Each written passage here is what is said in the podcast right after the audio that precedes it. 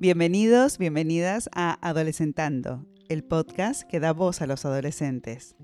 Soy Tatiana Guerrero, psicóloga e investigadora, y junto a mi compañera Marta Caño, directora de un instituto de bachillerato en Barcelona, conversaremos sobre los límites y la autorregulación.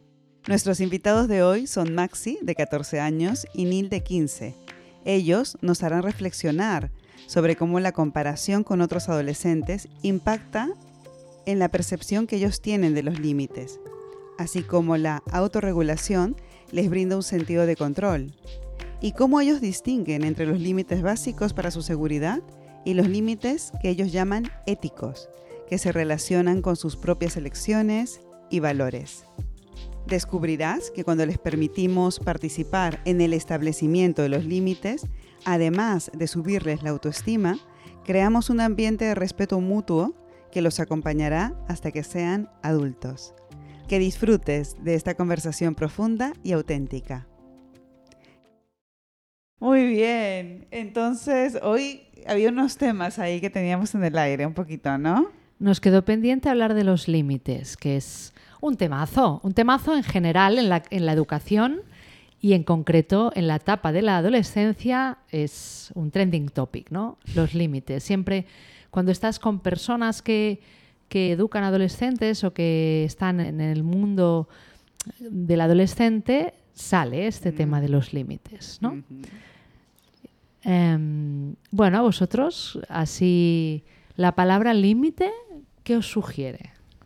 Bueno, para empezar, un límite lleva a esa parte de comparación.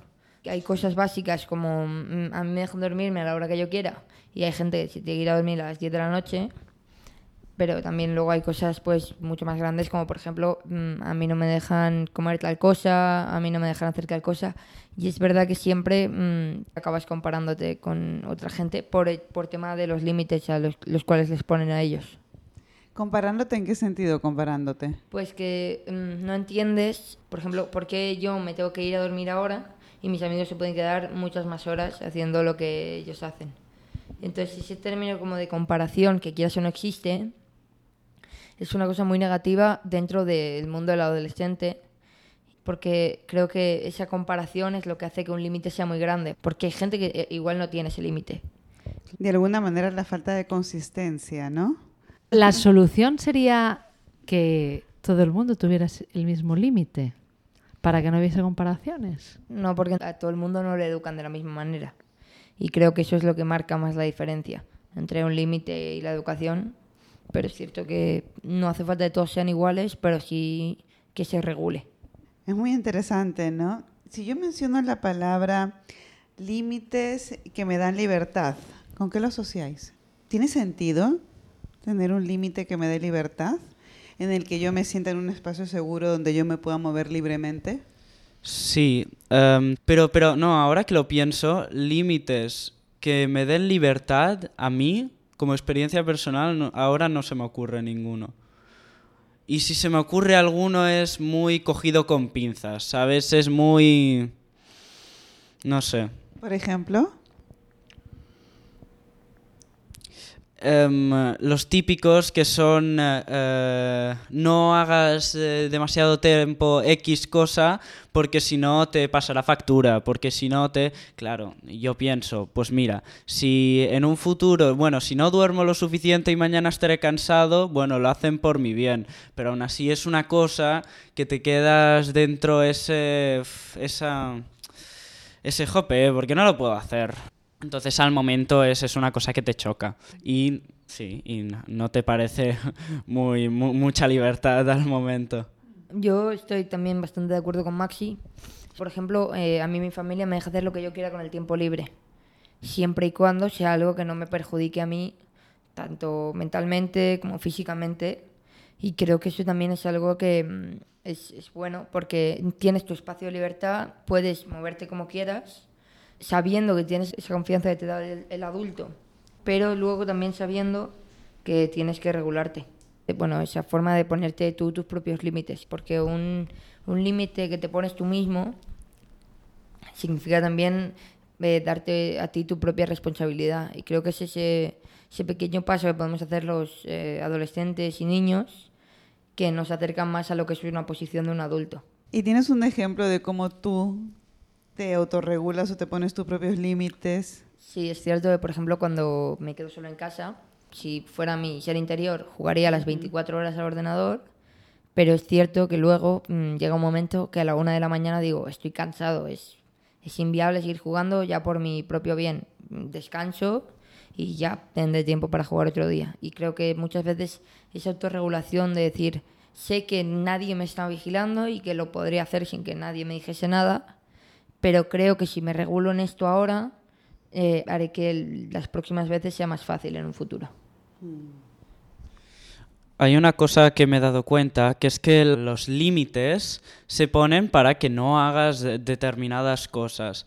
El problema es que siempre cuantos más límites te pongan, menos sabrás autogestionarte, como decía Neil, menos sabrás autogestionar em, em, todo esto. Entonces, de ahí salen de todo tipo de cosas. Eh, gente que tiene un límite de tiempo con el móvil y cuando le quitan el límite de tiempo con el móvil ya no saben controlar cuánto tiempo estar con el móvil porque ellos están acostumbrados a que, le, a que se le cierre el móvil automáticamente durante X horas o cosas así. Entonces, em, los límites son sanos, sí, tienen que existir, obviamente, si no estamos arruinados. Pero em, yo creo que en la medida de lo posible, cuando el, adolescente va creciendo, la adolescente va creciendo, ir, ir un poco quitando un poco para que em, vayan empezando a sentir toda esa... Sí, que tienen la elección, ¿sabes? Y que sepan gestionar sus elecciones, porque después en el mundo adulto, si no sabes gestionar tus elecciones, estás perdido. No, ¿Y eso cómo lo sientes tú personalmente? Por ejemplo. no lo sé, porque ¿Cómo no soy un adolescente tú? grande. Pero eh, se, se empieza a notar los pequeños... em, las, pe- eh, los pequeñas concesiones, ¿no? los pequeños límites que de poco en poco van cambiando, se van notando y em, siguiendo mi ética, algunos los sigo y algunos no. Yo de lo que estabais diciendo mm, me imaginaba que estáis hablando el rato de que los límites se ponen, ¿no? Los pone un adulto, un padre, una madre, un docente, ¿no? Am, pero igual, con lo que estáis diciendo, los límites tienen que ponerse, pero también tienen que acordarse, ¿no? Para poder llegar a... No sé, yo pregunto, ¿eh? Si solo tienen que ponerse o también tienen que acordarse para hacer este proceso que estáis explicando, ¿no? De, bueno, yo al principio no me sé regular, necesito que alguien me regule, pero tengo que aprender a regularme, ¿no? Eso por una parte. Em, y por la otra os quería preguntar, ¿los límites también son cuidar? ¿Creéis que los límites lo- los asociáis con cuidar o son solo control? Em, es- referente a la primera pregunta que nos has hecho, creo que eso es algo que un adolescente necesita escuchar muchas veces, porque mm, es veces que cuando te ponen un límite que a ti te parece ridículo, si no lo han comentado conti- contigo antes, es más fácil que digas, este límite a mí al parecerme ridículo y como nadie me lo ha preguntado, te puedes tener más ganas de evitarlo o de saltártelo.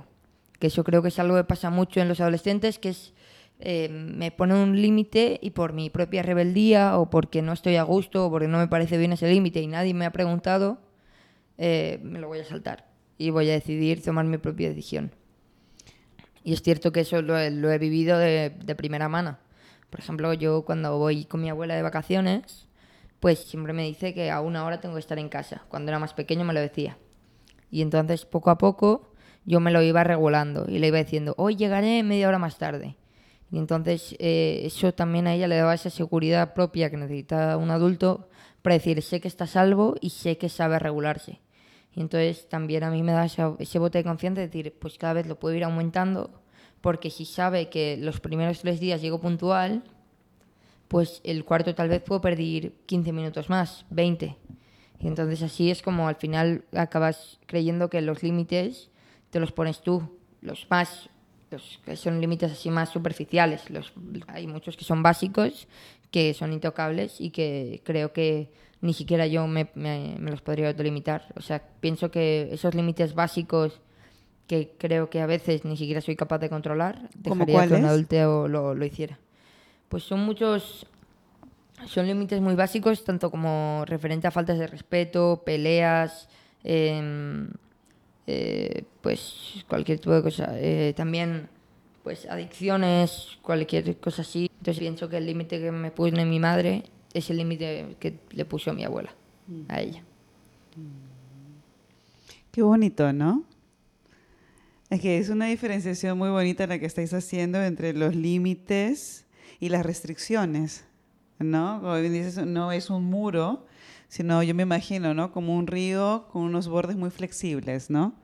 En el que es muy diferente, ¿no? Un muro que, que es más de defensiva o de desconfianza, sino unos límites eh, basados en la confianza y, como bien decís anteriormente, en la seguridad de alguna manera, ¿no? No hay un riesgo. Entonces es muy bonito cómo estáis diferenciando entre los límites básicos que me dan a mi seguridad, porque estamos hablando de no violencia o no adicciones, cosas básicas en donde mi vida está seguro y la diferencia con otros límites que son más negociables, ¿no? Unos límites que me dan más libertad y qué, qué bonito estos límites de negociación con mi ética, como dijo Maxi, ¿no? Que aquí es lo que yo lo sigo si es que a mí me conviene también. O sea, estáis hablando de la diferencia entre los límites están en un lugar más de ética y estas restricciones en un lugar más de moral, de castigo, de control. Y yo añadiría que hay algunos límites que ponemos que son necesidades personales, Mm. ¿no?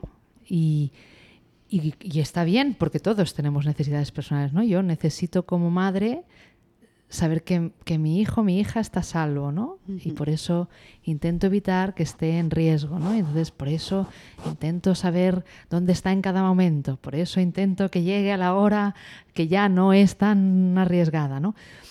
Y, y eso a veces parte de una necesidad y, y que está bien, ¿eh? Pero que igual el planteamiento es decir, no es un límite que tiene relación con lo seguro, que, que- que igual alguna parte sí, ¿no? Que tiene que ver más con las necesidades de cada uno y, y aquí necesidades cada uno tiene la suya, ¿no? Igual hay que ponerla sobre la mesa, ¿no? A la hora de, de definir límites. Y así llegamos al final de otro episodio de Adolescentando. Esperamos que hayas disfrutado tanto como nosotras de esta conversación con Maxi y Neil. Recuerda que cada historia es solo un testimonio del complejo mundo adolescente, lleno de descubrimientos, desafíos y cambios.